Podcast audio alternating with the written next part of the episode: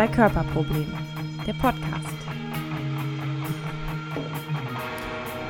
Ja, hallo und herzlich willkommen zu einer weiteren Folge des Zwei Körperproblem Podcast. Wir sitzen hier an der Universität Witten-Herdecke und mit mir zusammen sitzt hier wie immer der Markus. Hallo zusammen. Und wir haben einen Gast hier heute, äh, den Jan Ehlers. Hallo Jan. Ja, moin. moin. Ähm, wir möchten heute über Innovation und Digitalisierung im Medizinstudium sprechen oder auch im Studium allgemein. Und ähm, Jan, vielleicht kannst du dich erstmal mal vorstellen. Ja, ich bin Jan. Ich äh, bin in Kiel geboren, wie man an dem Moin hört, äh, vor unheimlich langer Zeit. Habe dann irgendwann mal Tiermedizin studiert, was jetzt gar nicht nach so einem unheimlich digitalen Beruf klingt. Habe in der Dissertation aber schon mit E-Learning angefangen und habe dann irgendwann nochmal Mediendidaktik drauf studiert ähm, bin jetzt seit fast vier Jahren hier an der Uni Wittenherdecke, mache hier Didaktik und Bildungsforschung an der Fakultät für Gesundheit. Und ähm, ganz zufällig bin ich in diesen Digitalisierungsschwerpunkt der Universität hineingeraten und mache das jetzt an ganz unterschiedlichen Fronten. Mhm. Und äh, hast du irgendwie, ähm, oder Frage, die uns immer so interessiert, hast du irgendwie eine, eine Technikbiografie? Wie bist du an die, an die Sucht quasi dieses Themas gekommen? Also so gefühlt hatte ich die eigentlich gar nicht. Also mhm. hätte ich gesagt, nee, hatte ich nicht. Aber ich glaube, ich habe mit 12 oder 14 meinen ersten Computer gekriegt, einen Sinclair Spectrum 48K. Das 48K klingt okay. für, ist für 48 Kilobyte. Mhm. Ja. Und das ist der für die Älteren, der noch diese lustigen Radiergummitastatur mhm. hatte. Also nicht der mit okay. dieser Plastikglatten, sondern schon das Premium-Modell, okay. ja, mit, mit so kleinen Radiergummitasten und einem angeschlossenen Kassettenrekorder man hat unheimlich viel Codes eingegeben, um äh, großartige Spiele dann spielen zu können, die alle aussahen wie Minecraft. Und, aber, aber weil es nicht besser ging halt. Aber das Prä- oder Post-C64? Also Prä Gleichzeitig. Gleichzeitig. Ja, ah, das okay, waren die, die coolen Kids haben den C64 gehabt und äh, die anderen hatten den Sinclair Spectrum. Ja. Okay, ich hatte ja, also ich, da bin ich relativ privilegiert gewesen. Ich hatte den C16, VC20 und den C64. Der C16, VC20 war der mit dem Datasette hinten und dieser C16 war mit einer Kassette. Mhm. Also muss wirklich ein Tape Ja, rein. genau, so hatte ich ja. das auch. Allerdings okay. so, ein, so, ein, so ein extra Kassettenrekorder angeschlossen, den man irgendwo noch hatte. Ja, Während ein Kumpel von mir diesen Schneider-Computer hatte, der ja direkt okay. eingebaut das Kassettenlaufwerk hatte. Das war also für die, für die von den reichen Eltern, die Kinder, die hatten dieses richtig geile Teil. ich habe die Dinger immer nur geerbt von irgendwelchen Cousins ja. oder so hier. Ne? Dann, genau, aber das, ja, das äh, hattest du? Ja, ich wollte gerade sagen, da sieht man, dass ich doch eine andere Generation bin. Mhm. Äh, ich habe in den 30 er angefangen.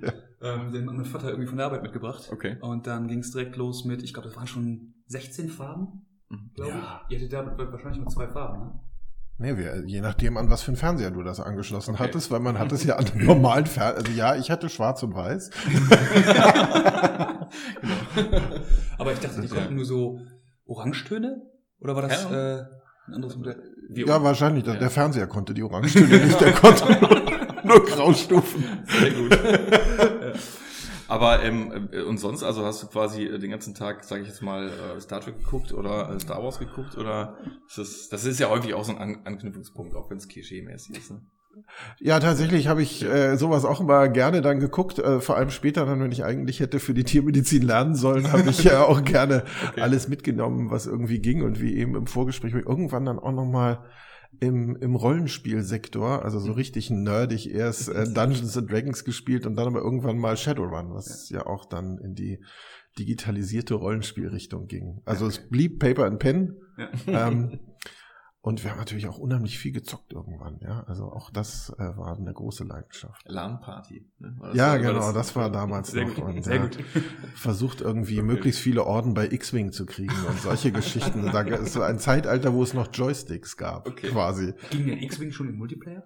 Nein, nein, nein. nein da saßen viele einer ist geflogen und die anderen haben ihn gemobbt, um möglichst schnell wieder dran zu kommen. Ja.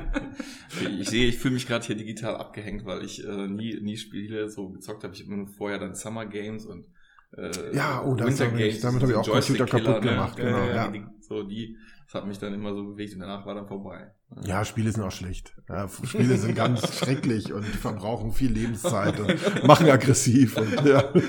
Absolut, all das und noch ja. viel mehr. Genau. Ja, ja, aber wir sind ja heute hier, um primär, also wir, uns das Spiele, das Thema Spiele wird uns wahrscheinlich auch nochmal ähm, hier äh, begleiten, aber wir sind ja primär hier, weil du dich hier im, im Thema Digitalisierung und äh, Bildung ja viel ähm, beschäftigst. Kannst du denn mal erklären, also inwiefern muss denn, Sie sind ja überall Medizinstudenten, die hier rumlaufen und Psychologiestudenten und Pflegende. Warum betrifft die das denn eigentlich? Könnte man nicht sagen, ja, die Mediziner, die müssen doch primär Krankheiten heilen können. Warum betrifft die dieses Thema so sehr? Ja, also ich glaube, die betrifft es einmal zum Lernen tatsächlich jetzt auch schon. Das war ja immer so diese Frage, brauchen wir an der Uni Wittenherdecke auch so elektronisches Lernen? Und ähm, natürlich betrifft es alle, weil die meisten ähm, immer mit elektronischen Medien lernen. Die Mediziner sowieso, weil sie Amboss nutzen zur Examensvorbereitung, aber ich glaube so ziemlich jeder, weil wenn man eine Frage hat, man erstmal auf YouTube guckt und gar nicht mhm. auf Google und ähnlichem, so erstmal guckt, hat es nicht schon mal jemand rausgefunden, hat ein cooles Video dazu gemacht. Ähm, das ist der erste Punkt. Aber hinterher Ärztinnen und Ärzte brauchen das auch unheimlich, weil sie in eine Welt hineinkommen, die unheimlich digitalisiert ist. Und, und viele haben das noch gar nicht festgestellt. Und oft wird diskutiert, können wir das noch aufhalten oder ist das gut oder böse? Und die Frage stellt sich nicht, weil es kommt. Also wir sehen, dass ähm, es unheimlich mächtige Software gibt, ja, Watson zum Beispiel, die unheimlich gut ist, ähm, eine ähm, Bilddiagnostik äh, zu auszuwerten, also Röntgenbilder, Ultraschall, MRTs, ähm, das oft besser kann als Ärzteteams, ähm, auf jeden Fall im Versuch ähm, und auch bei Patientengeschichten, also in geschriebenem Text, mittlerweile besser ist als 70 Prozent der Ärzteteams. Wenn man es in einem Versuchssetting macht. Jetzt ist irgendwie von einer Woche gerade rausgekommen, dass dieser große Versuch von Watson und Mayo Klinik, glaube ich, mhm. ähm, abgebrochen wurde, weil da es eben nicht ordentlich funktioniert hat, was gar nicht an der, an der Software lag, sondern einfach an den mangelhaften Daten, mit denen man es oft zu tun hat. Und da ist der Mensch dann doch einfach nochmal wieder besser, ähm, Lücken zu schließen, als es die Software im Moment kann. Aber da sehen wir, äh, das wird kommen. Wir sehen in der Robotik, ähm, da tun wir mal so ein bisschen so, als wäre das irgendwie weit weg noch und als wären das so die Altersheime in Japan, die mit diesen ähm, Roboter, äh, mit Pepper arbeiten oder mit dieser Roboterrobbe oder dem Roboterhund oder ähnlichem. Ähm, wenn wir in die Schweiz gucken, sehen wir da, auch da gibt's das erste Altersheim, wo, wo unheimlich viel über Robotik gelöst wird. Und auch in Deutschland gibt's die ersten Demenz-WGs, wo Pepper ein ganz normaler Mitbewohner ist. Ähm, auch das, äh, damit muss man klarkommen. Wir wissen es von Operationen. Ja, Da Vinci-Roboter wird, ich weiß noch, wie ich angefangen habe, äh, noch als Tierarzt damals mit der Endoskopie, bin ich von München nach Kiel geschickt worden und sollte da bei den Humanmedizinern mal schauen, wie die das machen war dann bei Frau Professor Mettler mit im OP und die hatte schon den ersten sprachgesteuerten OP-Roboter, den sie da versuchsweise eingesetzt hat. Also ganz andere Welt als die, aus der ich gerade kam, aber unheimlich faszinierend. Ähm, und das geht jetzt noch sehr viel stärker. Also wenn man guckt, was Johnson Johnson gerade mit Google zusammen für einen OP-Roboter ähm, entwickelt, der eigentlich Social Media fähig ist, also ähm, lernt, vernetzt ist und Vorschläge macht. Ja, also mhm. im übertragenen Sinne 80 Prozent ihrer Kollegen hätten in diesem Fall folgendes Gefäß abgebunden, vorschlägt. Ja, also das ist das Ziel dahinter. Dann ist es eine ganz reale Welt, in die wir gerade rein ausbilden und in der wir gestaltungsfähig sein müssen. Wenn wir nicht wollen, dass das nur Physiker sind, die die ganze Medizintechnik entwickeln, sondern dass das auch Ärztinnen und Ärzte sind oder Pflegende, Pflegewissenschaftler und Pflegewissenschaftler, dann müssen wir darauf ausbilden und müssen irgendwie sprachfähig und vor allem gestaltungsfähig werden. Und dann müssen wir nicht sagen, ist es gut oder schlecht, sondern wie können wir es denn gut machen? Ja, wie können wir es denn richtig gut nutzen? Ähm, wo macht es denn Sinn, dass ähm, in der Altenpflege auch Roboter unterstützen und wo brauche ich lebende Menschen mit Herz, mit Gefühlen, ähm, die da einfach viel Vertrauen geben? Und in der Mischung kann dann eben viel, viel Chance und viel Potenzial stecken. Mhm. Und darauf würden wir gerne ausbilden. Ähm, genau, da fallen mir direkt zwei Sachen zu ein. Und zwar einerseits zu der Ausbildung an sich und nachher dann zu dem Berufsleben. Ähm, aber die erste Frage geht äh, in, in, Richtung Ausbildung oder halt ähm, Richtung Studierende. Und zwar, ähm, hast du das Gefühl, dass die sogenannten Digital Natives ähm, genügend digitale Kompetenzen mitbringen? Weil das ist ja das, was man immer so liest oder was man so schlagwortartig immer hört, Digital Natives ähm, werden damit groß und können damit umgehen und so weiter. Ähm, kannst du das bestätigen? Würdest du das unterschreiben? Also es gibt ja, gab ja diese, diese große Schulmeisterpublikation mal, gibt sowas wie Digital Natives überhaupt, gibt so eine digitale Generation und der hat festgestellt, das, das gibt's nicht. Also dieses mhm. Generationenkonzept, also wenn wir über 68er reden, dann haben wir so ein klares Bild vor Augen mhm. und die meisten damals waren wahrscheinlich ganz schreckliche Spießer, die im Anzug und Krawatte rumgelaufen sind. Und ähm, aber wir haben eine ganz bestimmte Generation vor Augen und ähnlich ist es bei den, bei den Digital Natives auch. Nicht jeder von denen macht die ganze Zeit Podcasts und YouTube-Videos mhm. oder schreibt lange Wiki-Beiträge, sondern was wir sehen ist, dass wir in einem Zeitalter leben, wo Jugendliche und auch Ältere ähm, ganz stark an, an Medien gewohnt sind und mhm. an eine digitale Welt schon gewohnt sind, wo es ganz klar ist, dass man Sachen nicht mehr im Brockhaus nachguckt, sondern äh, eben bei YouTube, Google, ähnlichem, wo man sehr schnell dabei ist, das Handy rauszuzücken, um mhm. an Informationen zu kommen. Und das ist toll. Und, und auch diese Gewöhnung und wenig Angst davor, sondern Mut, Sachen auszuprobieren. Und ich glaube, das unterscheidet die Generationen auch tatsächlich, dass man bereit ist, auch mal digital zu scheitern und keine Angst vor dem Medium hat. Mhm. Und das kann aber manchmal eben auch genau das, das größte Risiko sein. Also das, was wir so als Medienkompetenz bezeichnen, das müssen wir noch viel mehr ausbilden. Also kann ich es auch mal weglegen, kann ich es kritisch reflektieren und bin ich auch in der Lage, eigene Medien zu erstellen, was auch äh, in der Medienkompetenz mit reingehört das können eben nicht alle. Mhm. Ja, also wenn man so in großen Gruppen und egal welchen Alters fragt, wer nutzt Wikipedia, dann gehen alle Arme hoch. Und man fragt, wer hat schon mal einen Beitrag bei Wikipedia geschrieben oder editiert, dann gehen alle Arme runter. Wir drei haben wahrscheinlich alle schon mal, oder? Ich glaube ich noch nicht. ja, genau, also da sehen wir mindestens ja. ein Drittel ja. von äh, Technik-Nerds fällt da schon aus. ja, das Absolut, stimmt. Ja. Das stimmt. Da ist auch ein spezielles Thema. Aber ja. und, und da müssen wir noch mehr hin und das müssen wir ernst nehmen. Und die Frage ist ja immer, wer macht das? Macht das mhm. das Elternhaus?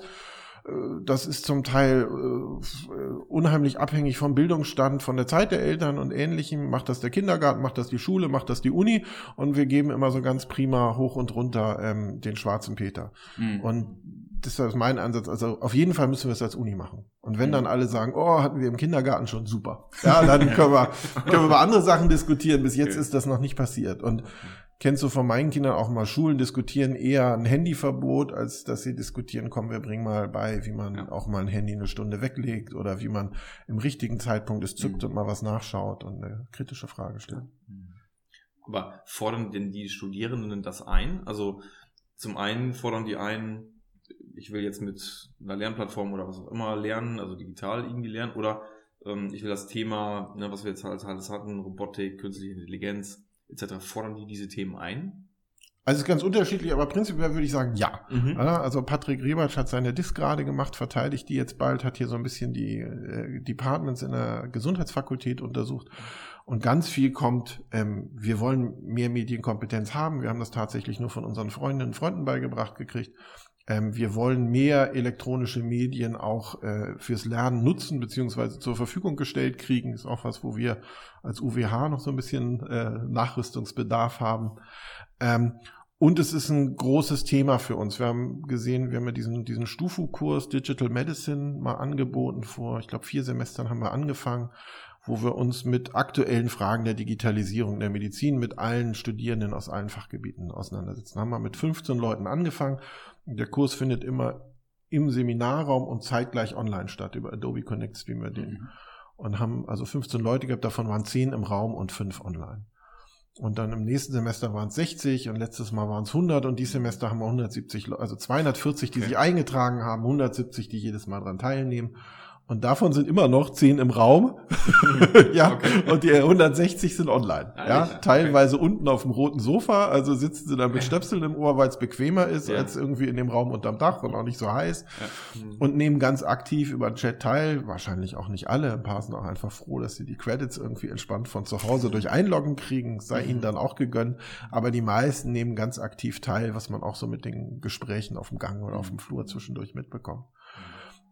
Und da ist eine unheimliche Nachfrage nach dem Thema. Und andererseits auch, was wir feststellen, unheimliches Know-how. Also wir haben, ähm, das müssen nicht immer nur wir als Dozierende bespielen. Also wir holen viele von extern auch mal rein. Better Docs neulich, die, die so von ihrem Startup berichten, was sie machen. Aber eben auch eine Studentin, die mit ihrem Freund eine App programmiert hat, die die Anamneseerhebung in, ich glaube, 24 Sprachen ermöglicht, weil sie Notfallsanitäterin waren und man gesagt, es ist so schwierig, wenn jemand kein Deutsch spricht. Mhm. Oder in nicht gut spricht und in einer Krisensituation sich noch schwerer tut. Und dann Mhm. hat sie Freund des Programmierer und dann haben sie da mal eben schnell eine App programmiert und die übersetzt das alles. Man hat die Standardfragen, es wird dokumentiert, hat sie vorgestellt. Dann haben wir Philipp Lehmann neulich gehabt, der hier studiert, der dem CrossGen hier gehört, der ähm, mal eben gezeigt hat, wie er Alexa umprogrammiert hat, dass die eine ähm, Anamnese erheben kann und eine Termine ausmacht beim Arzt. Und, und das ist unheimlich spannend. Also so dieses Know-how auch von den Studierenden Mhm. immer wieder zu haben, einen Austausch da und ähm, ja, sich da auf Augenhöhe miteinander zu begegnen, ist eine, ist eine große Nachfrage. Cool. Ähm, das klingt jetzt schon so, als wären das, ich, ohne Wertung, als wären das so Technik-Nerds, die programmieren können und so. Ähm, ist das eher so der Standard, dass sie die Kompetenzen haben? Oder sind das ähm, Extremfälle, die sich einfach neben den Studieninhalten mit solchen Sachen beschäftigen und dann die Kompetenzen mitbringen, wie zum Beispiel programmieren können oder so? Ich glaube, es ist unheimlich breit. Also es sind äh, ganz viele Leute, die einfach ein Interesse an dem Thema haben ähm, und unterschiedlichen Stand dazu haben. Also Mhm. welche, die einfach nur wissen, Mensch, das, das wird meine Aufgabe später mal sein. Also es ist eine digitale Welt und ich habe ganz wenig Kontakt dazu und so ein Stufokurs ist eine gute Art, Kontakt zu kriegen. Dann welche, die unheimlich tief drin sind. Mhm. Ja, also Philipp, der das schon ganz lange macht, der das seit dem 14. Lebensjahr macht, der ja unheimlich hohe Kompetenz hat. Aber eben auch andere, die einfach ihren eigenen YouTube-Kanal haben und mal vorstellen und, und so in der Mitte mitmachen. Oder welche, die es unheimlich gut da drin sind, das auch ethisch zu hinterfragen und eben Mhm. gut äh, fragen oder auch diskutieren können, was macht das mit einer Gesellschaft? Wer ist denn in der Lage, sich so eine hochtechnologisierte Medizin noch leisten zu können? Sind das Mhm. noch alle?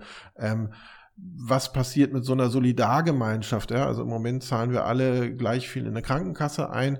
Ähm, was ist denn, wenn eine Krankenkasse jetzt mal guckt, wer macht wie viele Schritte am Tag ähm, und der kriegt dann einen billigeren Tarif und Ja. und das Ganze entsolidarisiert sich auf einmal. Was macht das mit uns? Ähm, Mhm. Ist das was Gutes? Also erstmal würden wir sagen, super, ich mache 20.000 Schritte am Tag, also Mhm. jemand anders, nicht ich, ähm, und äh, habe dadurch einen billigeren Kassentarif. Ja. Aber was ist jetzt mit dem dicken Raucher Oder so? Ja, ähm, ist das für den auch noch irgendwie fair und okay?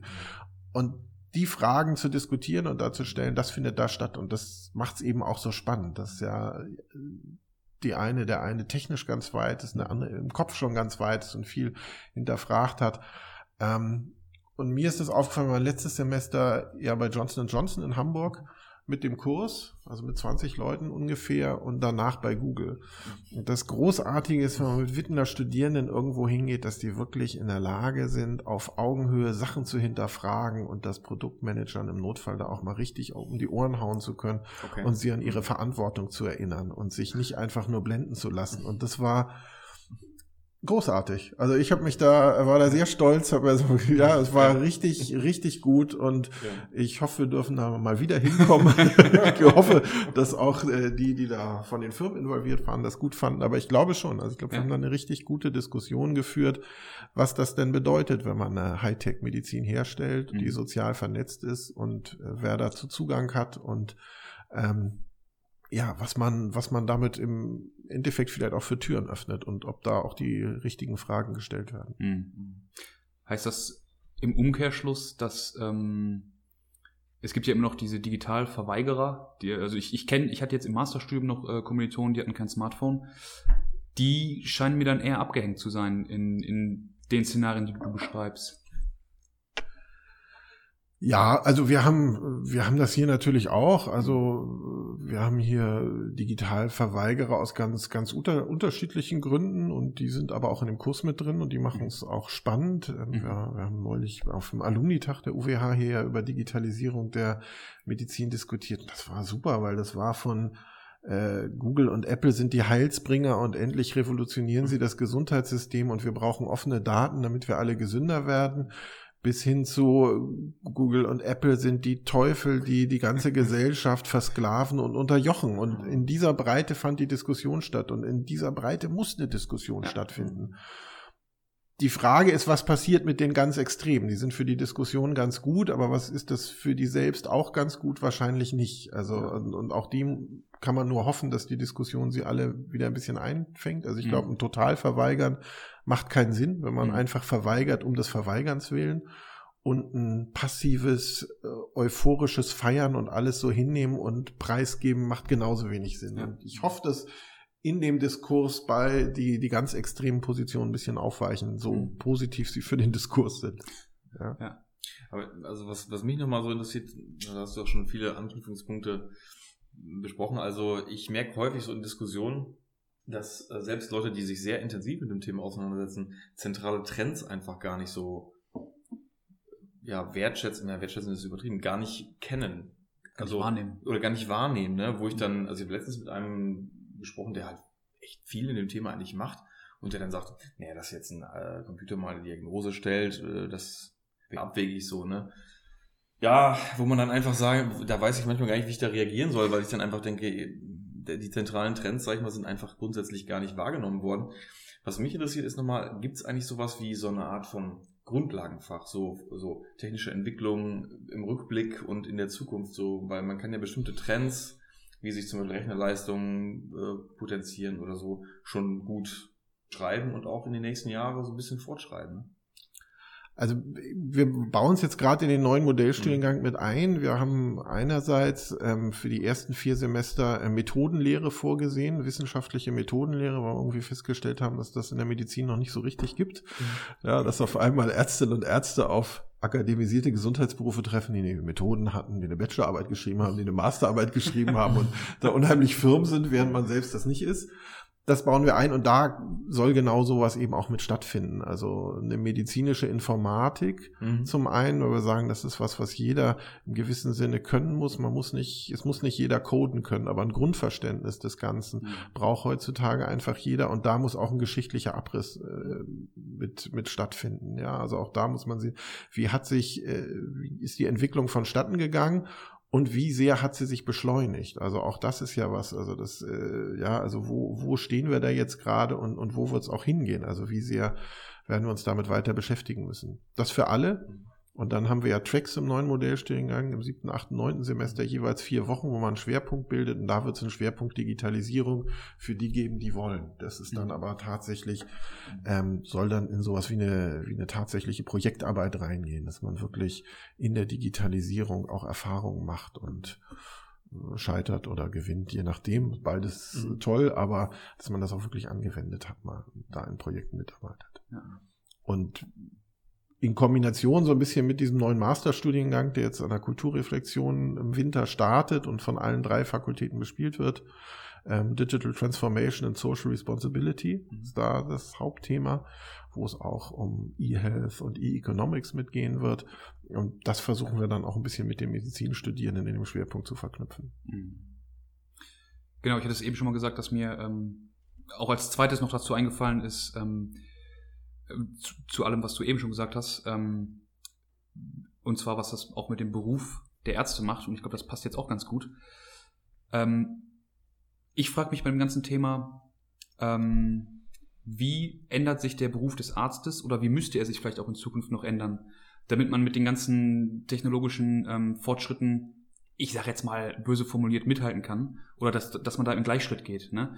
Wenn jetzt irgendwie immer mehr Aufgaben übernommen werden von, sagen wir mal, einer KI oder so, ähm, dann kann man ja schnell auf den Gedanken kommen, oh, mir wird mein Job weggenommen. Die Sorge haben ja viele weltweit generell, ne, bei der Automatisierung und der Digitalisierung. Äh, wie würdest du es einschätzen, was das für den Beruf Arzt und fast egal, ob Tierarzt oder, oder ähm, Humanmedizin, was hat das für Auswirkungen, was hat das für eine Bedeutung äh, aktuell und auch für die Zukunft? Ja, ich sag mal erstmal für die Humanmedizin. Also wir haben, da haben wir genau diese Frage gestellt. Also wie wir einen neuen Modellstudiengang gemacht haben, haben wir uns viel so diese Dück-Videos und ähnliches angeguckt, um auch mal alle ähm, so ein bisschen zu sensibilisieren, auch im eigenen Bereich die Augen zu öffnen, dass es nicht nur um selbstfahrende Autos geht, sondern eventuell um selbstfahrende Arztcomputer oder ja, also und wir haben die Frage gestellt, brauchen wir in der digitalisierten Welt noch Ärztinnen und Ärzte? Das war die Grundfrage. Mhm. Und haben die mit Ja beantwortet und haben dann gesagt, wofür oder was müssen die können.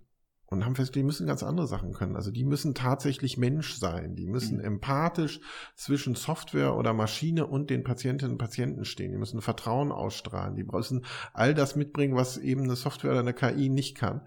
Und die müssen wissenschaftlich richtig gut sein, ja, damit mhm. sie die Medizin auch weiterentwickeln können, zusammen mit der KI. Und sie müssen ein Verständnis für die Technik haben. Mhm. Und das sind alles drei Sachen, die jetzt so noch nicht so äh, der ganz große Schwerpunkt des Medizinstudiums bisher waren, sondern das war eben doch sehr faktenlastig. In Fakten wird aber die Maschine viel besser sein. Ja, also klar muss man immer noch ein medizinisches Wissen haben, was man ja auch vermitteln kann und ähm, vermitteln muss und was man auch überprüfen können muss. Ähm, aber das wird nicht den Schwerpunkt haben, den es im Moment hat, sondern da werden wir tatsächlich den Mensch brauchen und das das sieht man ja auch so an ganz vielen Beispielen. Also es ist ja äh, sehr beeindruckend, dieser der Shuffle von vom iPod, mhm. ja, den man dann ja irgendwann versucht hat, menschlich zu machen, weil das Randomisierte haben Menschen gar nicht verstanden, weil es ja dann auch in einer randomisierten Form sein kann, dass das gleiche Lied zweimal hintereinander kommt. Mhm. Und alle haben gesagt, es funktioniert gar nicht. ja, das heißt also, man hat diese richtige Randomisierung vermenschlicht, nämlich man hat gesagt, dass ähm, ein Lied, was schon gespielt wurde, eine geringere Wahrscheinlichkeit hat, direkt nochmal zu kommen. ja, und nicht eine normale. Ja, genau. Ja das, cool. Also man hat auch da versucht, so eine Maschine menschlicher zu machen und ja. dafür brauchen wir immer noch Menschen, ja, ja um zu gucken, mhm. was, äh, was äh, ist eigentlich vertrauenswürdig. Mhm. Ja. Ähm, ja, und das, glaube ich, das verändert das Arztbild, mhm. Arztbild ganz stark, aber ich glaube auch in der Richtung, in die wir es gerne verändert hätten. Mhm. Und bei Tierärzten, ich glaube, da ist die, da ist das Risiko gar nicht so sehr die Digitalisierung, sondern da das Risiko für den ärztlichen Beruf, jetzt kann ich ja so ein bisschen der Nestbeschmutzer sein, wird vielmehr die Ernährungsgewohnheiten mhm. sein. Ja, also Tierärztinnen, okay. Tierärzte sind im Moment vor allem für Lebensmittel tierischer Herkunft da. Mhm. Und da werden wir uns immer mehr fragen müssen. Jetzt, ja, ich bringe den moralischen Zeigefinger unter, ich schaff's überall. Ähm, ja, wird das so weitergehen? Kann das äh, eine den Klimawandel, äh, können wir uns mit dem Klimawandel das noch leisten, so viel mhm. Fleisch und ähnliches zu essen. Und das wird die größte Bedrohung für den tierärztlichen Beruf erstmal. Gutes okay. Thema für die nächste Folge, oder? Ja, sehr, sehr gerne. ja, aber auch also eine, eine gute Inside-View irgendwie, weil das war mir gar nicht bewusst, dass da Tierärzte hauptsächlich agieren in dem Feld. Aber das ist ja der Grund, warum man da ein Staatsexamen hat. Jetzt nicht, weil, weil, weil wir Hunde und Katzen operieren, ja. sondern weil man eben ja dafür sorgt, dass Rinder, Schweine, Hühnerputen aufgezogen werden, geschlachtet werden, dass die Lebensmittelqualität nicht die Volksgesundheit bedroht. Okay. Und äh, das ist der Grund, warum es da ein Staatsexamen gibt. Ja. Und ja, also früher waren auch noch Pferde für die Armeen wichtig. Mhm. Das ist heutzutage nicht mehr so die, der Hauptpunkt. Und ähm, da geht es tatsächlich ums Essen. Ja. Ja, spannend. Ja. Ähm, was ich da schon rausgehört habe, das hätte ich sonst auch noch gefragt oder hätten wir noch gefragt. Ähm, das klingt für mich jetzt so, als siehst du in der Digitalisierung für generell die Medizin vielleicht, eher eine Chance und keine Gefahr. Weil es gibt ja auch die Leute, die, das habe ich eben schon mal angerissen, das irgendwie eher als Gefahr sehen, da werden uns Jobs weggenommen und so weiter. Ähm, das klang jetzt aber eher so optimistisch, als wenn das eine Chance darstellt. Ja, also ich würde es erstmal als eine, als eine Veränderung sehen. Also und als eine ganz grundlegende Veränderung, die kommen wird, ob wir das gut finden oder schlecht finden. Und es liegt an uns, daraus eine positive Veränderung zu machen, wie, wie bei so vielen Sachen. Und da stecken mhm. unheimlich viele Chancen drin glaube, diese, es werden unheimlich viele neue, neue Jobs und Jobmöglichkeiten entstehen in allen Bereichen durch die Digitalisierung. Ich glaube nicht, dass wir Angst haben müssen, dass, dass Jobs verschwinden. Was verschwinden wird, wird sein, ähm, dass prekäre Arbeitsverhältnisse viel mehr äh, von, von Maschinen übernommen werden. Das heißt also Bildung, Ausbildung wird ein vollkommen anderen Stellenwert nochmal wieder bekommen. Wir müssen also zusehen, dass wir, dass wir da wirklich noch stärker werden ähm, und niemanden auf der Reise verlieren, ja, sondern da motivieren, sich, sich gut auszubilden und eben diese, diese neuen Jobs dann auch ausfüllen zu können. Mhm. Ja, ich glaube auch die Übergangszeit ist jetzt das große Problem, weil ich glaube, Leute kommen ins Medizinstudium. Also die einen, die schon sehr versiert sind, haben wir vorhin schon diskutiert, und dann einige, die, die vielleicht diesen Trend nicht so, ähm, noch nicht so damit sich beschäftigt haben, vielleicht.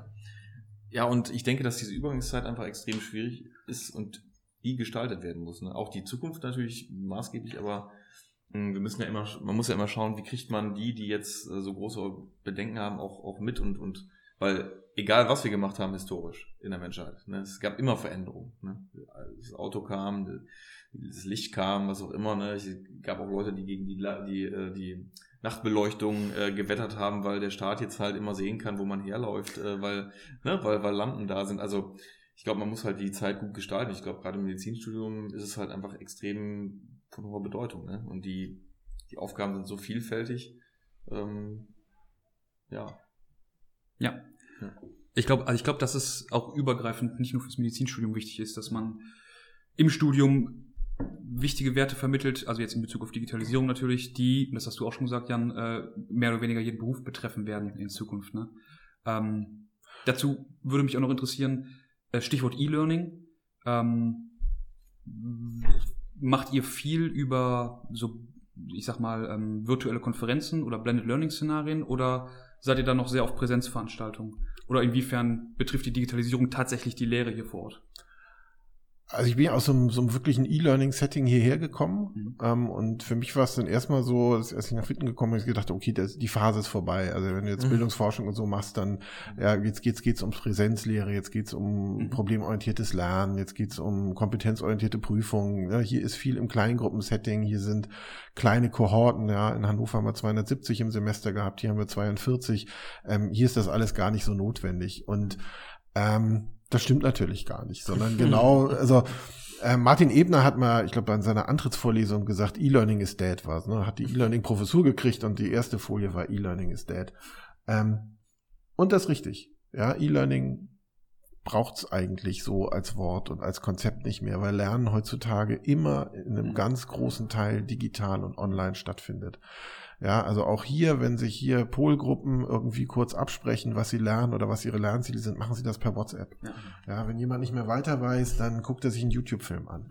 Also ist, Lernen findet hier digital statt, ähm, auch wenn es nicht so heißt und, und auch wir müssen diesen Weg mitgehen. Wir können nicht Moodle als PDF-Schleuder nutzen, sondern das, was wir jetzt machen. Wir haben hier viele Studierende, die virtuelle Patienten selbst machen, uns austauschen. Ähm, in Casus, großartiges Projekt, die im Moodle Selbsttests programmieren, ähm, um sich äh, auf, auf Sprechstunden und ähnliches vorzubereiten, was einfach nur von Dozierenden, meistens hier von Mona Eulitz angeleitet wird. Ähm, wir haben ein Projekt, wo wir versuchen, Playlists zu machen, also dass gar nicht wir die YouTube-Filme selbst machen müssen, sondern einfach das Expertentum von Studierenden oder Dozierenden nutzen, dass man sich gegenseitig Filme empfiehlt, die besonders gut sind, dass man den, sich die Doofen gar nicht mehr jeder selbst angucken muss, sondern wir, wir eine gute Playlist zu bestimmten Themen haben, ohne dass wir eigene Videos herstellen müssen. Also man muss gar nicht so in dieses high-glossy E-Learning einsteigen und Millionen von Euros verbraten, sondern ähm, wir können, wir können das mit Bordmitteln sehr gut hinkriegen. Ja? Adobe Connect ähm, äh, zu nutzen, was jetzt auch immer mehr hier wird, ähm, wenn man nicht vor Ort ist, funktioniert einfach unheimlich gut. Ähm, und dann ist man ganz automatisch drin in so, einem- in so einem Prozess. Und dann nutzt man da hier Pingo, um, um hier so schnelle Abstimmungen zu machen. Oder solche. Wir haben gestern E-Learning, ähm, Hochschuldidaktik-Workshop für die Dozierenden von der Fakultät für Gesundheit gehabt. Und das ist immer der vollste Workshop. Also das ist immer das, wo wir die meisten Anmeldungen haben, wo wir, also wir nehmen immer nur zwölf mit, wo wir am meisten ablehnen müssen jedes Semester, weil jeder das Gefühl hat, das, das würde ich gern können.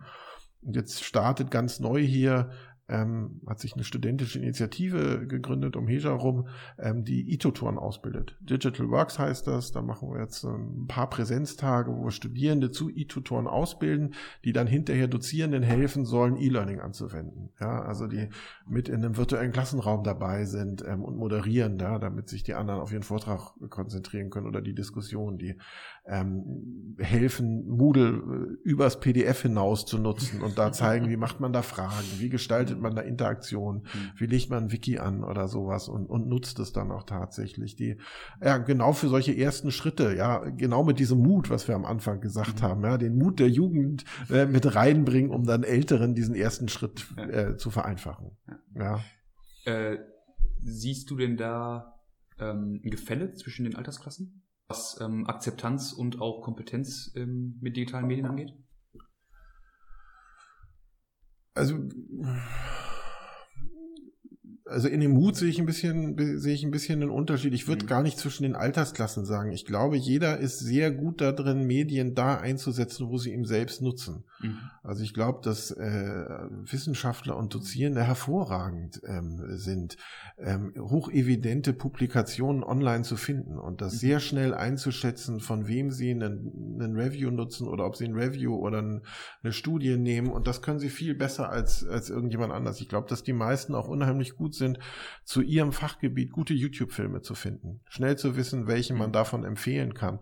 Und dafür sind ähm, andere vielleicht viel besser, ähm, auch mal eine Gruppe zu organisieren in sozialen Medien, äh, über sich über Twitter irgendwie auch über, über neue Sachen zu informieren. Und das muss man zusammenbringen. Also das ist ja mal die Frage, was nützt mir wann und wo? Und das verändert sich so ein bisschen durch die Generationen. Und da, da die Generation zusammenbringen, das macht dann Sinn. Spannend. Ähm, das klingt für mich so, als hätte im Prinzip jeder Medienkompetenz oder digitale Kompetenz, aber halt jeder in seinem in seiner Ecke, sag ich mal, ne? da wo er sich wohlfühlt und da wo er es braucht. Genau, ja. Ja. Ja, und man braucht quasi, also meine Erfahrung war, ich habe auch drei Jahre in der FH Münster gelehrt und da war mal so meine Erfahrung, häufig brauchen Leute Anwendungsfälle und genau den Anwendungsfall für sein brennendes Thema. Zum Beispiel, äh, dass man in Survey oder eine Umfrage, die man schon kennt, ne, dann einfach an den Studierenden testet. Also, Mhm. oder denen quasi durch diesen Survey oder diese Umfragen einfach ähm, das nahe bringt, äh, was das eigentlich bedeutet. So, ne? Ich hätte das zum Beispiel beim Thema Arbeit und Gesundheit. Da gibt's halt immer ne, ganz viele Tests und Burnout und Belastung und so. Ne? Und ähm, dann habe ich einfach mit den Studierenden diesen Test gemacht, ne? haben sie alle freiwillig teilgenommen. Und so 30 Fragen und dann haben wir einfach geguckt, was bedeutet das für persönlich und dann für die Profession. Und dann haben wir geguckt, was, was ist denn eigentlich in der Umfrage, in der wirklichen einfach rausgekommen. Ne? Das auch verglichen. Ja. Und solche Anwendungsfälle Mhm. braucht man, glaube ich, einfach, ne? Oder dass man einfach sieht, ja, das ist, das ist für mich ja total spannend zu machen, ne? So, also, Ja. Ja, ich glaube, man muss runter in den Maschinenraum, man muss einfach mal Ja. tun. Mhm. Und, und das ist vielleicht auch tatsächlich das, das perfide an diesem E-Learning-Begriff. Das klingt immer nach so high sophisticated und das ist unheimlich aufwendig und da müsste ich mich jetzt erstmal ein halbes Jahr einlernen. Ja, anstatt zu sagen, was mache ich denn eigentlich schon? Und ja, das mache ich jetzt weiter. Also, und das sind diese Playlists, waren, glaube ich, so gestern das Aha-Erlebnis, ja, da allen zu sagen, Mhm. mach schnell eine Playlist auf, dann, äh, ja, dann hast du die erste E-Learning-Anwendung schon gehabt. Ähm, und das kostet 20 Sekunden. Ja, und nicht irgendwie, ich fange jetzt an äh, zu programmieren. Und das ist vielleicht in meiner Generation noch so drin. Also wenn wir E-Learning hören, dann denken wir, oh Gott, das ist jetzt tatsächlich richtig nerdy und du musst so If-When-Kombinationen Ja. programmieren und Mouse-Over-Effekte und was weiß ich was. Das soll mal andere machen. Ja, aber die Zeiten sehr lange rum. Ja, also wir sind durch dieses Quick and Dirty Web 2.0 und Juchaisa durch und mittlerweile bei ganz schnellen, nahen Anwendungen auf dem Smartphone. Aber ähm, da ist man nochmal, klar, also jeder hat sein eigenes Smartphone so, da, da kann man ja extrem viel drüber machen. Manchmal braucht man einfach nur Software wie Adobe Connect oder so. Ähm, aber ihr habt ja, oder alle Unis haben ja häufig auch das Problem, denn man braucht trotzdem jetzt auch hier äh, Infrastruktur von irgendwelchen großen Firmen. Du hast schon äh, IBM, Google und so äh, angesprochen. Wenn man jetzt hier OP-Roboter zum Beispiel den Studierenden beibringen müsste oder näher bringen müsste, dann braucht man ein Beispiel hier. Dann, das heißt, man ist vielleicht von der Industrie irgendwie mal abhängig. Wie handelt ihr das denn? Ihr braucht, ich sage jetzt mal, vielleicht auch äh, Virtual Reality Brillen, ihr braucht Roboter, keine Ahnung. Wie, wie handelt man das, das denn so? Also, also manchmal, also manchmal braucht man entweder Geld, Mhm. ja, und kann sich was eigenes kaufen oder hofft, dass Ja. man einen, einen Kranken- oder einen Klinikpartner hat, der, der da irgendwie eine Menge hat. Und manchmal braucht man Glück, ja. Also ähm, wir haben jetzt hier zwei Virtual Reality Systeme stehen für die Medizin, ganz frisch, weil der Ralf Strob ähm, da einfach einen guten Kontakt zu einer Firma hatte, die das neu auf den Markt gebracht hat und gesagt hat, wir hätten eigentlich gern welche, die das mal evaluieren und mal auf Herz und Nieren testen. Und wir haben gesagt, ja super, das machen wir. Ja, und haben jetzt Doktoranden, die sich das mal anschauen. Ähm, und es steht jetzt für ah, mindestens anderthalb Jahre allen Studierenden offen, da mal drin zu lernen. Ja, und wir gucken, bringt das was? Ja, also so erstmal, wenn man da reingeht, ist das der Hammer. Ja, also wie geil jeder, Ja. der mal Virtual Reality gemacht hat, weiß, wie sehr einen das flasht und was man da alles tun kann. Und man taucht in diesen nackten Mann irgendwie ein und schaut sich dessen Eingeweide an, sieht deren, dessen Herz auf vier Meter groß, Mhm. guckt von unten auf die Klappen, hört, wie die sich schließen und das ist unheimlich eindrucksvoll. Und jetzt ist ja die Frage, bleibt das so? Mhm. Ja, also wenn ich das jetzt das zweite, dritte, fünfte, zehnte, zwanzigste Mal mache, ist das immer noch richtig toll und kann ich da wirklich gut mit lernen? Oder ist da nicht doch irgendwann Anatomieatlas effizienter oder effektiver, vor allem weil auch so geprüft wird? Und Mhm. oder ist es die Mischung? Ja, brauche ich äh, alle zwei Wochen doch nochmal wieder die Virtual Reality, um nicht den Mut und den Spaß an der Anatomie zu verlieren. Und das gucken wir uns jetzt an. Also das ist großartig. Da haben wir die Chance, dass die Firma da offen mit uns ist und keine Ergebnisse vorgibt, sondern wir da wirklich, ähm, wirklich mal gucken können, was passiert da. Ähm, hier Malte von Bötticher macht noch eine Arbeit über den Chirurgieteil da drin, kann, Mhm. kann Virtual Reality auf einen OP-Saal ähm, vorbereiten. Und wo, ja, ist das irgendwie eher was, was gefühlsmäßig darauf vorbereitet ist, schon mal ein bisschen mehr Mut habe?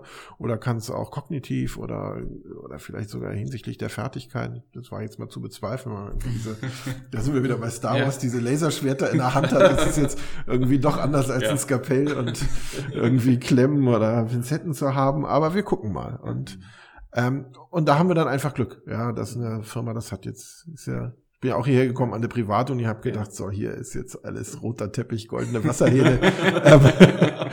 Das ist ja nicht so, sondern auch hier müssen wir sehr gut gucken, wie, Ja. wie kriegt man das irgendwie gestemmt.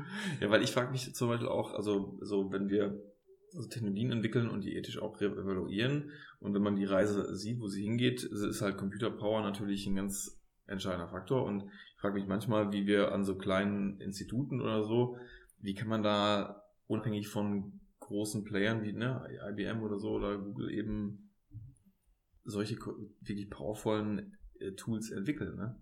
Man hat manchmal wahrscheinlich gar nicht mehr die Möglichkeit, äh, da, da daran vorbeizugehen, ne? So. Also ich glaube, das, ist, ja- das ist schwierig. Ja, das wird, glaube ich, ja. richtig eine Herausforderung, wo wir gucken müssen, wie können wir das hinkriegen. Tatsächlich wird in so einer digitalisierten Welt äh, der die Macht haben, der die schnellsten Rechner hat. Also das, ne, das ist so, Mhm. wer, wer am schnell, also das sehen wir jetzt schon irgendwie an Börsen und ähnlichem. Mhm. Und das wird in der Forschung vielleicht auch ganz ähnlich sein. Das heißt, man wird noch mehr gucken müssen, wie kooperiert man, in was für Verbünde kommt man mit rein und, und wie ist man interessant für Verbünde. Und da kann es auch einfach sein, dass man selbst die schlausten Fragen stellt und die besten Ideen hat und dann wieder interessant für andere wird, die zwar einen schnellen Rechner, aber irgendwie sonst nicht so smart sind. Mhm. Also man wird seine Nische finden müssen. Mhm. Ja, und man, und wir müssen interessant sein tatsächlich. Und, Mhm. und wir müssen, ich finde das spannend, wie du gesagt hast, also man, man unterhält sich immer wieder mit Menschen, die gar nicht so einen Überblick haben. Und ich glaube, das ist bei, bei ganz vielen so. Also ähm, glaube, dass ich immer wieder versuche, mich auf der Digitalisierung auf dem Laufenden zu halten und dann fängt man nochmal wieder an, tiefer zu recherchieren für irgendeine Geschichte und denkt sich, oh, hier Apple, Amazon, Facebook, Google sind viel weiter, als ich das hier irgendwie auf der Kette hatte. Ja, also wenn ich mal gucke, was die an Krankenversicherungen, Kliniken haben, was Amazon äh, für rezeptfreie Medikamente herstellt und vermarktet, was das ähm, in den Bilanzen der ganzen Pharmafirmen im letzten Jahr gemacht hat. Ja, und dann sieht man, uh, das ist doch wieder, ne, so hatte ich es doch nicht vor Augen. Und da immer wieder am Puls der Zeit zu bleiben, kann dann manchmal auch wieder Rechnerleistung ersetzen und dann wieder für andere interessant machen, die es eben auch nicht Ja. immer direkt vor Mhm. Augen haben, dass man mit guten Fragestellungen dann selbst. Finde ich aber auch, weil da- man ist äh, teilweise trotzdem, ich würde sagen, also Markus und ich uns ja auch ständig irgendwie mit dem Thema beschäftigen, man manchmal überrennt es selber, äh, überrennt es einen selber, ne? Wenn man Ja. äh, bestimmte Ja. Sachen irgendwie auch krass, ne? Hat man wieder was Neues entdeckt, so, das ist schon sehr beeindruckend. Aber da überholt uns halt die exponentielle Entwicklung äh, selber eben, ne? Ja. Ja, und, und wir haben ja dieses Kausalität-Korrelationsprinzip. Ja, also die, die, die mit den schnellen Rechnern sind gut in Korrelationen. Für Kausalitäten braucht es dann doch noch kreative Ideen und, und dass man die dann beforscht. Und da könnten wir vielleicht noch mithalten. Da. Ich hoffe, dass wir dafür hier gut ausbilden und kreativ sind und um die Ecke denken und da wertvoll bleiben. Aber ihr habt ja auch den digitalen Salon, ne? Das ist ja, Ja. schon mal so ein Thema, was häufiger mal, äh, oder was ich schon häufiger mal gesehen habe und auch mal da war. Das ist quasi ein Format, wo ihr einfach bestimmte Themen euch herausnimmt, was gerade irgendwie euch berührt und nochmal allen ja, zur Verfügung stellt. So. Genau, das ist so ein bisschen, also ich weiß wie, wie Gabriele Grammelsberger, das ist die, die Medienphilosophin hier gewesen, die ja dann leider schnell wieder abgeworben wurde nach Aachen. Wie die hier angefangen hat, der ging es auch sehr ähnlich wie mir. Die hat auch erstmal gesagt, naja, so hier mit, mit Digitalisierung, jetzt wird ein Herdecke, das ist jetzt eher erstmal Bauklötze. Ja, und also furchtbar, wie wir das haben denken können, Schande. Ähm, aber äh, ganz im Gegenteil war es ihm so. Dann haben wir eine, eine Digitalisierungs-AG einberufen. Es kamen unheimlich viele Forscherinnen und Forscher, die ganz weit sind in der Digitalisierung und unheimlich viel machen. Es gibt viel Blockchain-Forschung in der Wirtschaftswissenschaft. Es gibt viel, hier Jonathan Hart, der, der Virtual Reality, Augmented Reality macht, äh, Bundestag berät. Also da, das also wirklich auf einem unheimlich hohen Niveau macht und jeder macht es aber so ein bisschen einzelkämpfermäßig und wusste gar nicht, was die anderen eigentlich machen. Mhm. Und die haben wir alle zusammengebracht in dieser Digitalisierungs AG. Das war, und da ist eigentlich der Schwerpunkt Digitalisierung grassroots-mäßig für die UWH entstanden. Daraus ist dieser neue Masterstudiengang entstanden. Vieles, was jetzt im Modellstudiengang stattfindet, ist da entstanden. Und der digitale Salon, weil wir gesagt haben, macht doch Sinn, dass wir uns nicht nur hier so selbst befruchten in so einer AG, sondern auch nach außen wirken und ähm, alle möglichen einladen. Ja, also ihr sitzt hier, ich glaube, das war der erste digitale Salon hier. Das ist ja, das Graphic Recording von, von Patrick, der das mitgemalt hat. Da ging es um Variables und äh, Insidables und äh, wie, sie, wie das die Welt verändert. Also einen sehr medizinischen Aspekt und dann gleich hinterher die, die philosophisch-ethische Frage, was macht das mit Menschen und ähm, wie verändert uns das und ist äh, ein Cyborg etwas, was man anstrebt oder eher etwas, was beängstigend ist und was gibt es da für unterschiedliche Typen? Jetzt Mhm. haben wir, glaube ich, oh, jetzt voll äh, auf dem falschen Fuß, fünfte oder sechste digitalen Salon in zwei Wochen. Am 28.06. um 18 Uhr im Audimax, das weiß ich aber sehr sicher. Blockchain, Welt in Ketten. Ähm, Arbeitstitel war irgendwie mal Blockchain, ähm, alles außer Bitcoins, ja. Ähm, und, und tatsächlich unheimlich bunt mal zu gucken, was, wo, wo findet Blockchain noch überall statt, ja. Mhm. Also, und ähm, das geht ja bis in die, in die Lehre rein, ja, dass man sagt, wir haben da eine gute Dokumentation.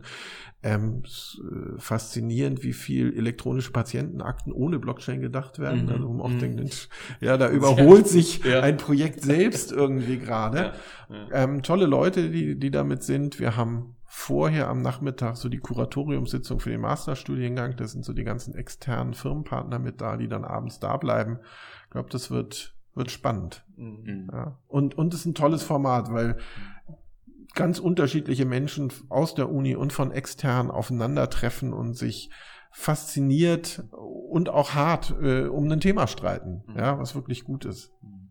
Ja, ich, war- ich war bei einem digitalen Salon, da ging es um, das war glaube ich der erste, da ging es um Gentechnik. Gen, da war vorhin dann äh, die, der äh, Kollege mit der VR-Brille Brille und Ah, Machine Learning, Genau, war der zweite, ja, super krass, ja, genau. genau, ja, Ja. Machine Learning und. Gentechnik Ja, und weil das äh, ist ja der, der, der zentrale Punkt, was man immer verkennt, äh, dass im Gesundheitswesen ja nicht Digitalisierung ein Trend ist, sondern dass vier bis fünf, sechs äh, Revolution, also Revolution hört sich immer ein bisschen reißerisch an, aber grundlegende Veränderungen gleichzeitig passieren. Ne?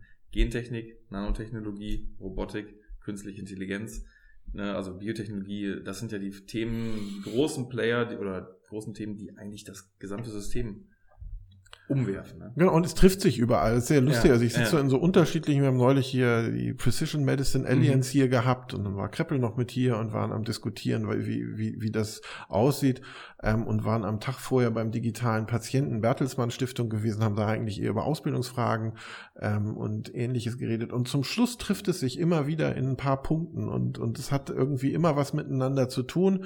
Ähm, ist doch total vielseitig und, Mhm. und kann einen auf den ersten Blick dann auch überfordern, dass man denkt, Gott, wo, wo sollst du jetzt überall hingucken und wo willst du überall am Puls der Zeit bleiben? Und es geht so wahnsinnig schnell.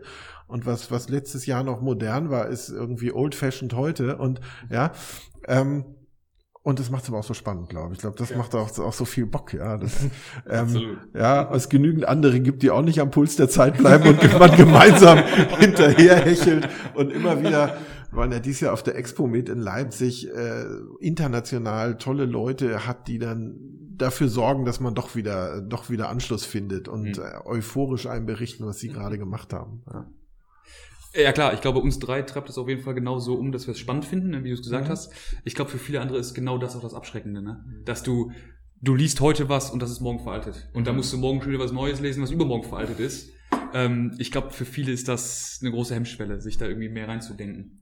Ja, also ich glaube, ist die, die Herausforderung unserer Zeit gerade. Und das ist ja auch das, was wir politisch so ein bisschen erleben. Es kann unheimlich viel Ängste auslösen. Wir haben Globalisierung irgendwie noch nicht wirklich verkraftet und, und, und viele haben, haben das noch nicht verstanden, dass sie Mhm. global konkurrieren müssen ähm, und, und ob das eine Chance oder ein Risiko ist. Jetzt kommt Digitalisierung in ganz vielen Bereichen dazu, ähm, die teilweise auch schwierig zu verstehen sind. Und die Frage ist, wie reagiert man darauf? Und zwar die, letztes Wochenende, glaube ich, hier die EU-Konferenz, oder ist schon wieder länger her, nein, war letztes Wochenende, ähm, wo, wo Klaus Welle hier war, Generalsekretär des Europaparlaments und dieses Problem beschrieben hat und eben auch gesagt hat, Mensch, wie, wie reagieren jetzt politische Systeme daraus? Also jetzt bin ich kein Wirtschaftswissenschaftler, aber der eben gesagt hat, Mensch, so normalerweise hätte man keynesianisch drauf reagiert mit mehr Staatsschulden und, und da reinpumpen. Das geht heutzutage nicht mehr.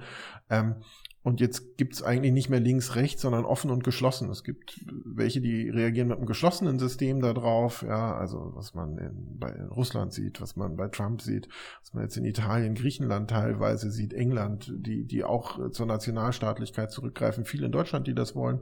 Oder eben man reagiert offen darauf, ja, wir, wir stärken Europa, wir machen noch mehr miteinander und versuchen Probleme gemeinsam zu lösen. Und ähm, das ist die Herausforderung, äh, glaube ich, die wir haben. Wenn wir das als Bedrohung, als Angst sehen, ist natürlich äh, das Risiko groß, dass wir uns in so ein Schneckenhaus verziehen und irgendwie Mhm. die Klappe zumachen und hoffen, es, es zieht vorbei. Und das wird es nicht. Sondern eigentlich und gerade wir äh, mit unserer Geschichte, aber auch mit unserer Wirtschaft sind natürlich darauf angewiesen, in einem offenen europäischen, internationalen System zu leben. Und das Blödeste wahrscheinlich, was wir machen könnten, wäre in eine Nationalstaatlichkeit zurückzufallen und zu glauben, dass sich dann irgendwas von selbst löst und Digitalisierung ans vorbeigeht. Ganz im Gegenteil. Das, genau, das glaube ich auf jeden Fall auch. Ähm, du bist jetzt inhaltlich Richtung Politik gegangen, da bin ich nicht so sehr zu Hause. Deswegen, Ah, das ist super, dann gehen wir da gleich wieder weg. Ja, deswegen versuche ich da gefährlichen Mehr, mehr Halbwissen- weiß ich auch nicht. Das ist alles, was ich aufgeschnappt habe letzte Woche. Aber ähm, eine Frage dazu habe ich nur noch. Ah. ähm, und zwar, wie empfindest du die, ähm, vielleicht generell die Offenheit von Deutschland gegenüber der Digitalisierung? Ich persönlich habe oft das Gefühl, dass Deutschland da eher etwas langsamer ist und vielleicht etwas hinterherhängt. Ich habe vor kurzem noch von, ich glaube, es ist Estland gelesen, die da absoluter Vorreiter sind. Da läuft, ähm, also alle persönlichen Daten verwaltet jeder für sich selbst, aber halt ähm, online und elektronisch und kann die dann auch jedem zur Verfügung stellen, dem Arzt oder irgendwelchen Behörden oder wie auch immer. Und das ist in Deutschland ja eher sehr weit weg. Ähm, wie würdest du das einschätzen?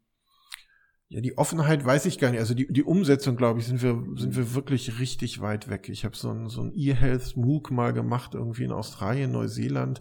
Es ist faszinierend, wie weit die auch sind. Mhm. Also wie weit die Ownership von Daten vollkommen klar beim Patienten haben, wie klar das da ist, dass ein Physiotherapeut und eine Ärztin Daten über Patienten austauschen auf Augenhöhe, ähm, wie Telemedizin, wie weit die da sind, dass man also irgendwo in der Pampa äh, einen Schlaganfall hat oder, oder eben Mhm. nicht, aber auf jeden Fall ähm, Verdacht auf einen Schlaganfall und dann eine Advanced Nurse die ganze erste Diagnostik macht, das ähm, online an ein Stroke-Zentrum tausende von Kilometern entfernt sendet, dort diagnostiziert wird, Ratschläge gegeben werden und dann erste Behandlungen eingesetzt werden, schon von der Nurse, bevor dann transportiert wird. Ja, Mhm. also dann in einem sehr viel sichereren Status transportiert werden kann, als wenn man sofort rein ins Flugzeug und irgendwie erstmal in die nächste Stadt fliegen oder so.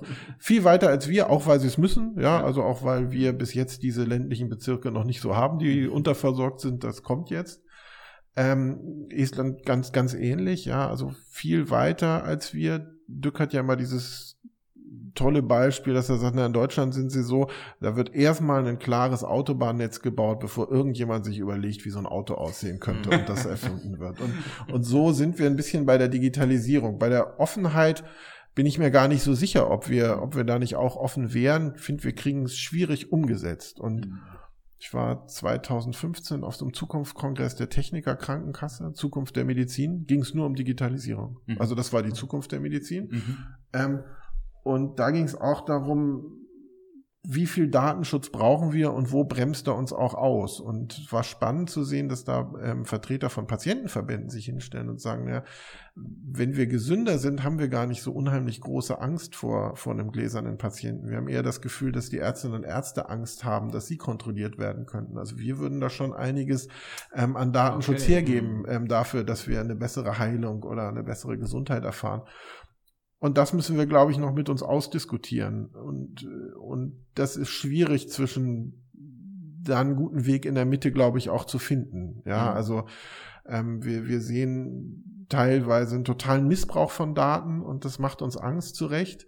Ähm, ja, also Daten, die wir vollkommen frei äh, geben und auch gar nicht wissen, was mit denen passiert. Und andererseits äh, kriegen wir im Moment unheimlich viele Mails, ob wir noch auf einem Newsletter dabei bleiben wollen und all sowas durch eine Mhm. neue Datenschutzgesetzgebung, die äh, auch, glaube ich, alle über oder viele überfordert und bremst, gerade kleine mittelständische Unternehmen, Arztpraxen, auf einmal weiß man gar nicht, wie soll man das alles machen. Und da einen sauberen Weg zu, durchzufinden, das ist das, was, äh, Mhm. was im Moment die Offenheit oder den Umgang mit der Digitalisierung in Deutschland, glaube ich, schon noch hinter anderen Ländern hält, Mhm. hinter ganz vielen, ja.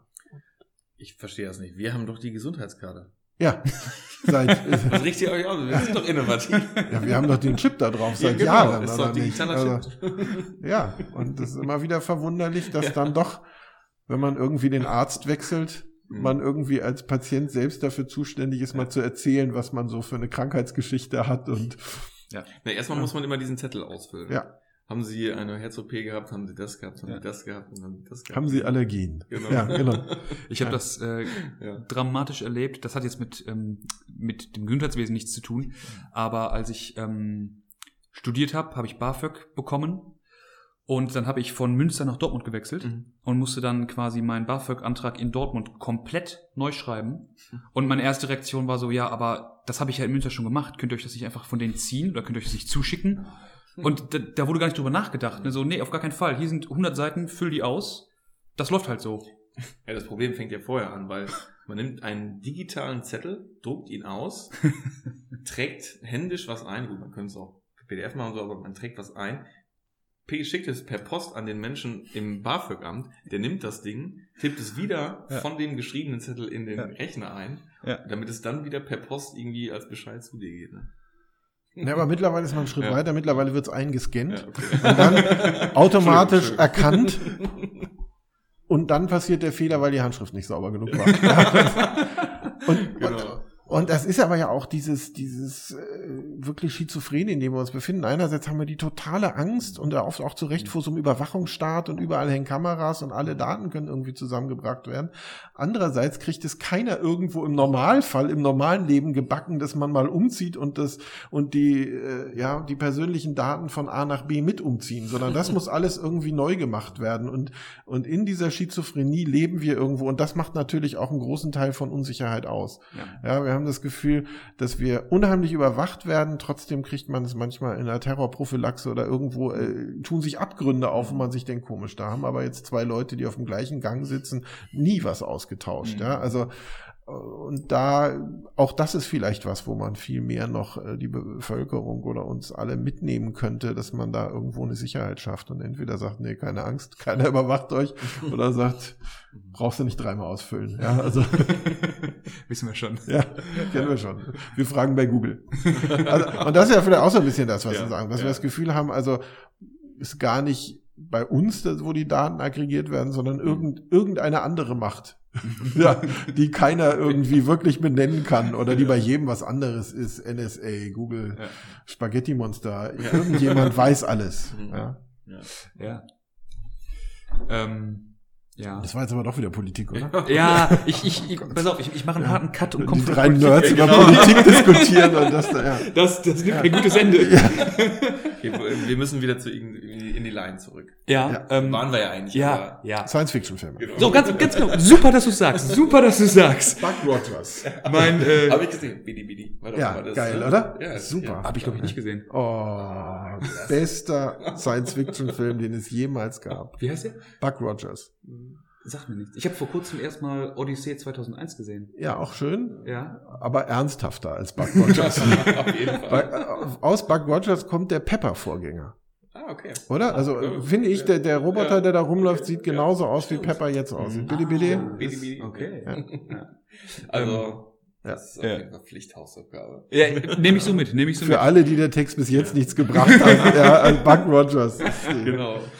Ähm, genau, also Sven und ich haben schon oft darüber gesprochen und diskutieren immer wieder hitzig darüber. Ich bin großer Science-Fiction-Fan und finde, man kann viel davon mitnehmen, was andere visionär vordenken. Ich finde oft, wir leben irgendwie in der Science-Fiction von gestern. Ne? Also in den 70ern war Star Trek halt Science-Fiction und mehr oder weniger leben wir da jetzt. Mhm. Ähm, die einzige Frage, total off-topic, die mich da interessiert, was glaubst du, Jan, wie weit sind wir vom Matrix-Szenario entfernt? Ja, finde ich super spannend. Also ich, Ja. ich finde ganz, ich, mir geht es auch ganz oft so, dass ich über viele Sachen, die ich schon mal gesehen habe, das ist ein großer Fernseh-Junkie, ja, hat mich äh, viele Semester meines Studiums gekostet, ähm, äh, viel davon wiedererkenne. Ja, Shadowrun haben wir gesagt, irgendwie ein paar Großkonzerne, die die Welt regieren und alles ist vom sauren Regen kaputt, ist so, so ein Szenario aus den 80ern, was aber auch irgendwie zum Teil eingetreten ist. Und Matrix habe ich immer das Gefühl, dass, dass das heute eigentlich die Idealvorstellung der Digitalisierung von vielen ist. Ja, also ähm, alles wird von Maschinen komplett digital gemacht und Mhm. fließt der Gesellschaft wieder zugrunde. Man kann eigentlich komplett online in einer virtuellen Welt sein und wird ähm, von ähm, staatlich generierten Gewinn ernährt. Ja, Ja. Mhm. Ja. Ähm, das, das wird so als, als so eine, so eine, als eigentlich was Tolles. Wenn es gut funktioniert, dann verdient nicht Google das Geld, sondern wir haben alle was davon, müssen nicht mehr arbeiten und könnten in einer richtig geilen virtuellen Welt leben. Und dann denkt man, habe ich schon mal gesehen. Ja, ist es nicht Matrix? Und versuchen die nicht irgendwie sich davon zu befreien und finden die das denn nicht eigentlich ganz schrecklich? Oder iRobot ist auch sowas, Ja, wo man denkt, uh, ist aber auch irgendwie nah dran. Mhm. Ja, also es gibt vieles und deshalb funktionieren ja die Filme auch gut. Ähm, wo man immer wieder hinterfragen muss, wollen wir das eigentlich? Oh, und wenn ja, alles gut. da, dazu muss man vielleicht nochmal sagen, also immer wenn Markus und ich darüber sprechen, Ja. ist Markus immer, es wird auf jeden Fall so kommen, dass wir im Matrix sind. Nein, es ist Spaß. Es ist ganz, ganz sagt das nicht, natürlich, nein. aber wer sagt Äh, euch, dass wir das nicht sind? Das ist die andere, ganz genau. Das ist eine gute Frage. Ja. Ja. Aber ich frage mich, ich meine, das Ja. kann ja genauso gut zum Star Trek-Szenario kommen. Ist ja eine, durchaus sehr unabhängig von den Borgs und Klingonen vielleicht, die uns dann äh, bekämpfen. Letztendlich, die Vision von Star Trek war ja zu sagen, okay, man braucht nicht mehr arbeiten. Mhm. Was sehen wir im Moment? Ne? Viele Arbeit fällt weg. Mhm. Ähm, und wir forschen nur noch und können uns selber ernähren, ohne dass jetzt ne, Tiere sterben oder sonst was so. Ähm, wir erkunden den Weltraum und irgendwie eine gute Vision. Das ist, ist für mich ja Mhm. auch eine Vision, die Absolut, so, ja. ne? Also genau, ähm, zwei Sachen dazu. Das, das erste zu dem Matrix-Szenario. Ähm, ich mache das auch nicht so an dem Film fest, Ja, sondern ja. es ist so, wie du gesagt hast, Jan. Ähm, die Grundidee dahinter ist das Entscheidende. Und ich sehe, deswegen sage ich so oft, das wird kommen. Eigentlich sind wir da schon fast. Wir sind abhängig von den Maschinen.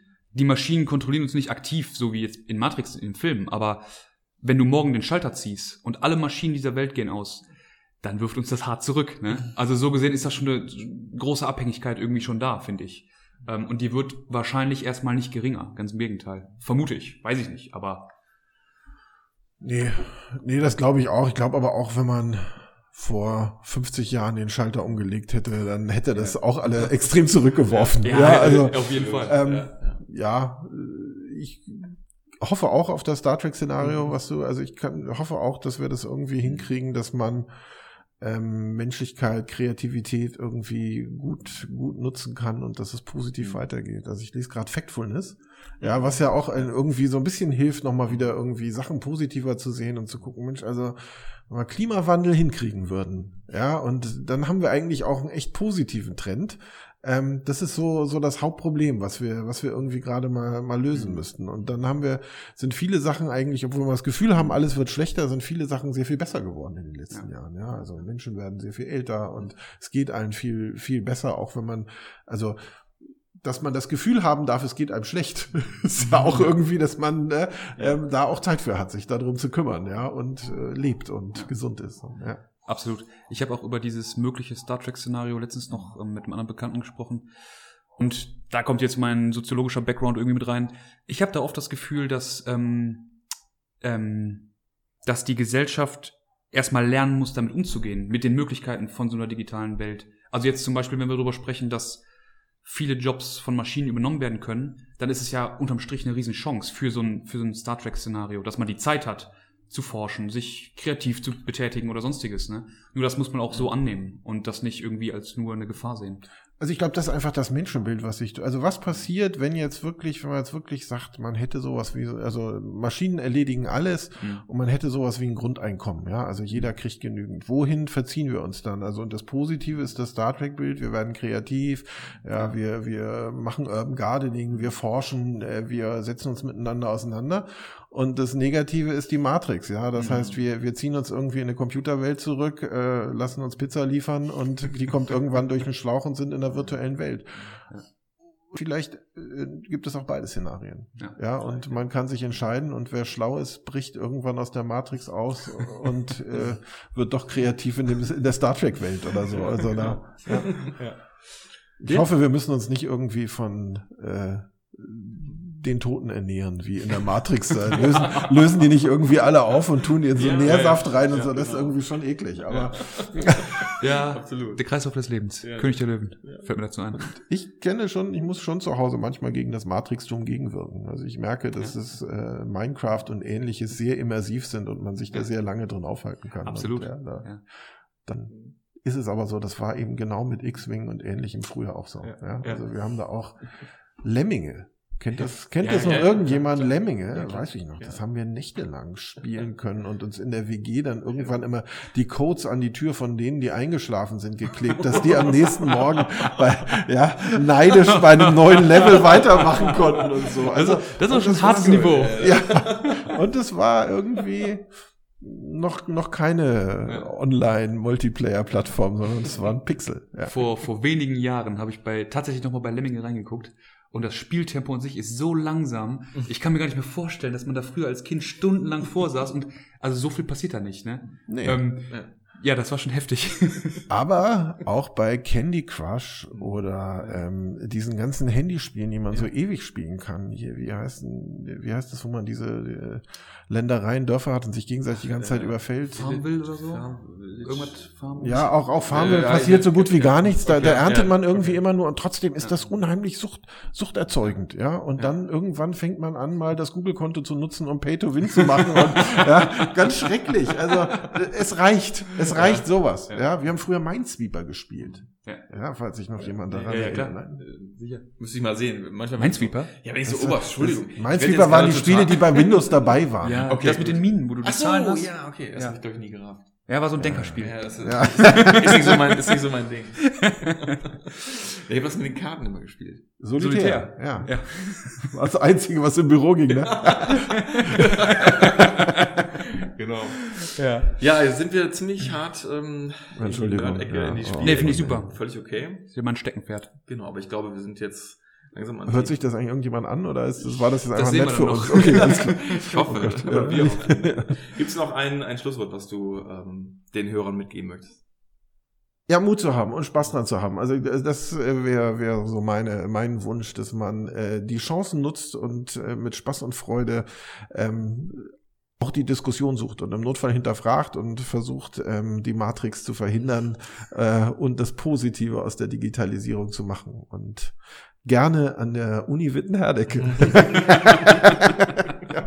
Okay, vielen Dank auf jeden Fall, dass du dir die Zeit genommen hast und Aber damit super. Ja. beenden wir auf jeden Fall die, diese Folge zum äh, Thema Innovation und Digitalisierung im Medizinstudium.